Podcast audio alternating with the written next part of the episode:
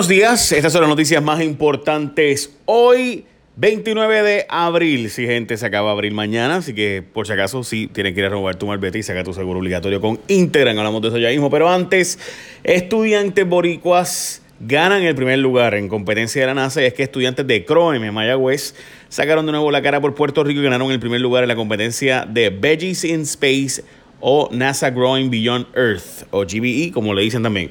Eh, básicamente esto es una actividad donde la NASA auspicia el conseguir formas de eh, lograr eh, crecer vegetales fuera de la atmósfera nuestra, o sea, como si estuviéramos en Marte o si estuviéramos en la base espacial internacional, pues cómo haríamos para que crezcan vegetales, pues ellos ganaron, los muchachos de Croem ganaron esa competencia en los Estados Unidos, así que muchas felicidades a los chicos de Croem, que por si acaso, sí, gente, es una escuela pública, obviamente administrada por la Universidad de Puerto Rico en Mayagüez y demás, pero sigue siendo una escuela pública, así que muchas felicidades, muchachos.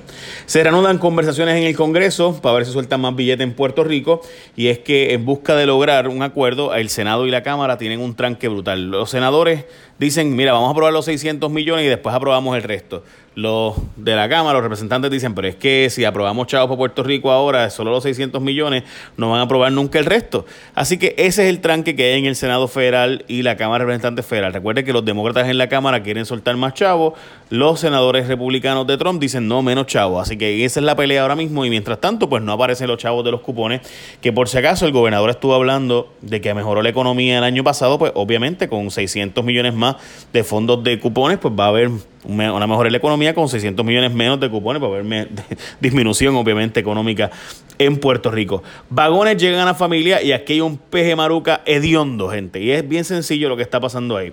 Eh, los empleados del Departamento de la Familia continúan eh, básicamente viviendo en un lugar o trabajando en un lugar no seguro, que son unos vagones y demás. No que los vagones sean malos, ¿verdad? Todo depende. Pero en fin, la cosa es que hay una lentitud en los pagos de los seguros y es que como ustedes saben, el gobierno de Puerto Rico contrató una gente, unos ajustadores públicos, y esos ajustadores públicos pues se han encargado de hacer bien lento el proceso de pago.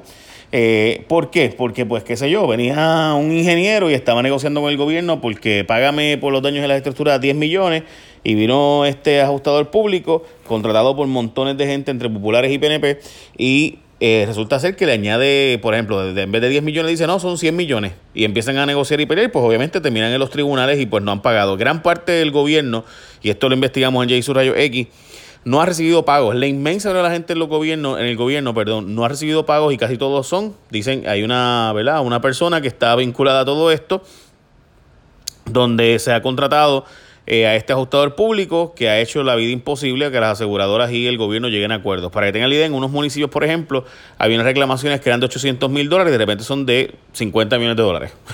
este, y así por el estilo, ¿no? Eh, ahí son las cosas. So, yo no sé específicamente cuándo se va a resolver esto, pero gran parte del gobierno no ha recibido dinero de los seguros que típicamente hubieran pagado y es una, un escándalo gigante lo que hay ahí detrás. Y lo hemos investigado varias veces en Jason Rayaki, así que pues. Vamos a la próxima noticia. Sueltan los billetes para defender a Abel Nazario, pero se queda corto por ahora. Y es que el senador PNP busca recaudar 300 mil billetes, 290 mil para ser exacto, pero hasta ahora solo ha conseguido unos 211 mil y dice que va a conseguir 290 mil en total en recaudos y entonces va a hacer un préstamo de 50 mil dólares en una cooperativa para llegar a 340 mil dólares y con eso pagar su defensa legal. Recuerden que los federales están acusando Abel Nazario de que pues le dijo a los federales que había hecho unos pagos y que había retenido unas, unos parte de los sueldos de los empleados y en realidad pues no lo había hecho y no hizo los pagos, así que le informó a los federales información falsa, eh, así que pues ya usted sabe, eso se llama fraude. Eh, pues eso es lo que está pasando, gente. Bueno, hablando de todo, hoy es el penúltimo día del mes y si tu marbete se acaba ahora en abril, pues tú tienes que renovar tu malvete y tienes que sacar un seguro compulsorio nuevo. Pues, ¿qué seguro compulsorio tú vas a escoger? Pues Integran, dos, obvio. Escoge a la gente de Integran en tu seguro compulsorio porque con ellos no hay rollo. Es sencillo, es simple. Además, no tienes ni que llevar estimado si te ocurre algo. Con ellos es gratis. Te pagan el mismo día del cheque eh, de estimado, el mismo día del estimado con cheque o con depósito directo. Y además de eso, arreglas el carro. Lo llevas, ah, mira, sí, chévere, lo arreglo 100 pesitos más. ¡Boom!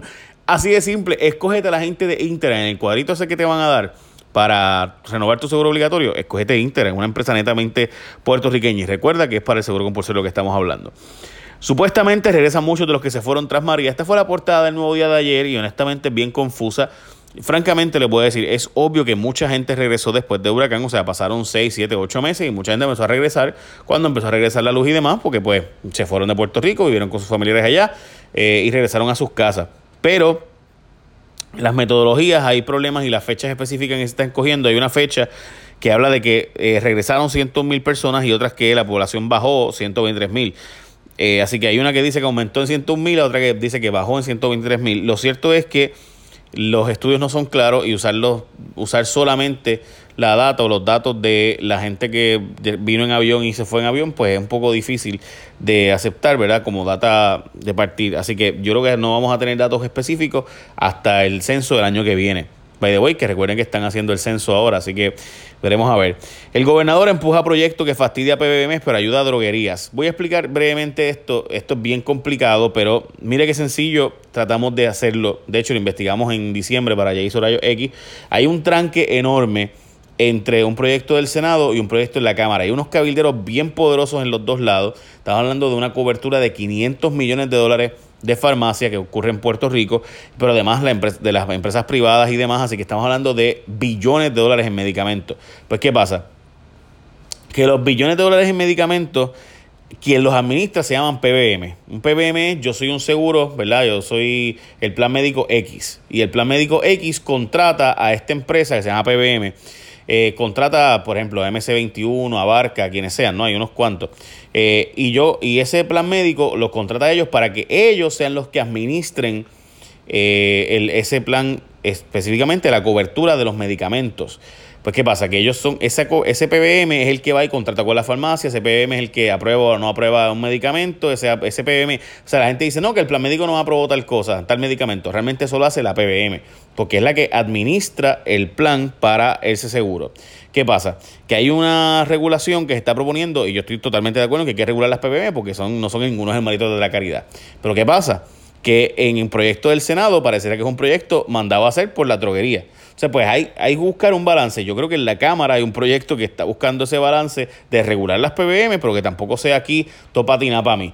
Eh, porque pues tampoco las droguerías son hermanitos de la caridad del cobre. Así que este, así que nada, en fin, y ese proyecto, el gobernador está empujando el proyecto del Senado, que es un proyecto de José Luis Dalmau, que es histórico de Dalmau, by the way, eh, y que se había vetado anteriormente por razones que todo el mundo sabe, ¿verdad? Eh, no vamos, pues es que es demasiado largo hacerle esa historia. Pero en fin, la cosa es que ahí no hay hermanitos de la caridad.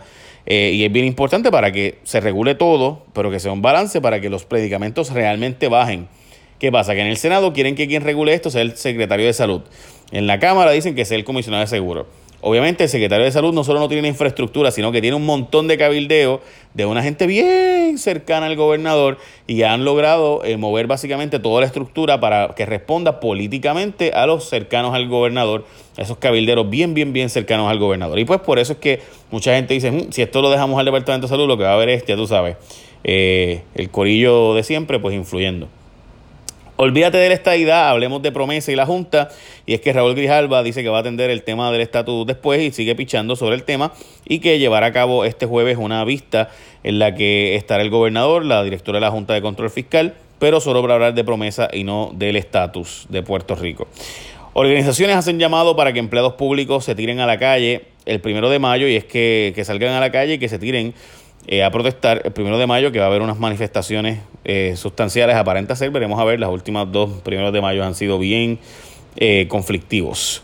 Hmm. Después de años sin graduar policía, vuelve a operar la Academia de la Policía. Hoy 214 alumnos esperan convertirse en nueve meses en agentes y empezaron hoy de nuevo en la Academia de la Policía. Detuvieron el impuesto al sol.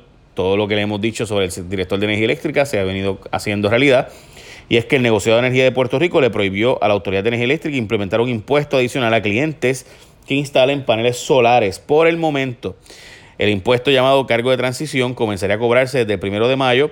De hecho, la ley 17 firmada este mes permite que los propietarios de sistemas eléctricos solares puedan venderle a la Autoridad de Energía Eléctrica parte de la energía que producen.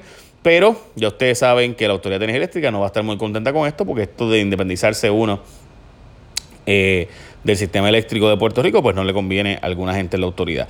Para mí es al revés, para mí a los empleados de la autoridad y la gente de la autoridad deberían fomentar la energía solar, porque así van a tener trabajo como, como loco, por tu visita ya porque todos esos sistemas ellos son los expertos y demás. Pero pues, desgraciadamente siempre vemos la cosa pequeña de proteger mi monopolio actual en vez de yo empezar a proteger los techos de la gente y utilizarlos como un lugar para trabajar todos los empleados. O sea, todos los empleos que se van a crear ahí y todos los empleados de energía eléctrica actuales que podrían estar en cada uno de los techos de las casas de nosotros trabajando. O sea, el trabajo es para muchas más personas que las que tenemos actualmente, pero eh, falta de visión en mi opinión. De hecho, Lautier hace un tiempo planteó esto, o sea, no, no estoy inventándome esto. Lautier misma decía que el, si, lo, si se extra a los empleados para irse sobre los techos de todas las casas de los puertorriqueños, hay trabajo por un tubo y de llave, y no solo para puertorriqueños, sino fuera de la isla. Eh, para el resto del Caribe.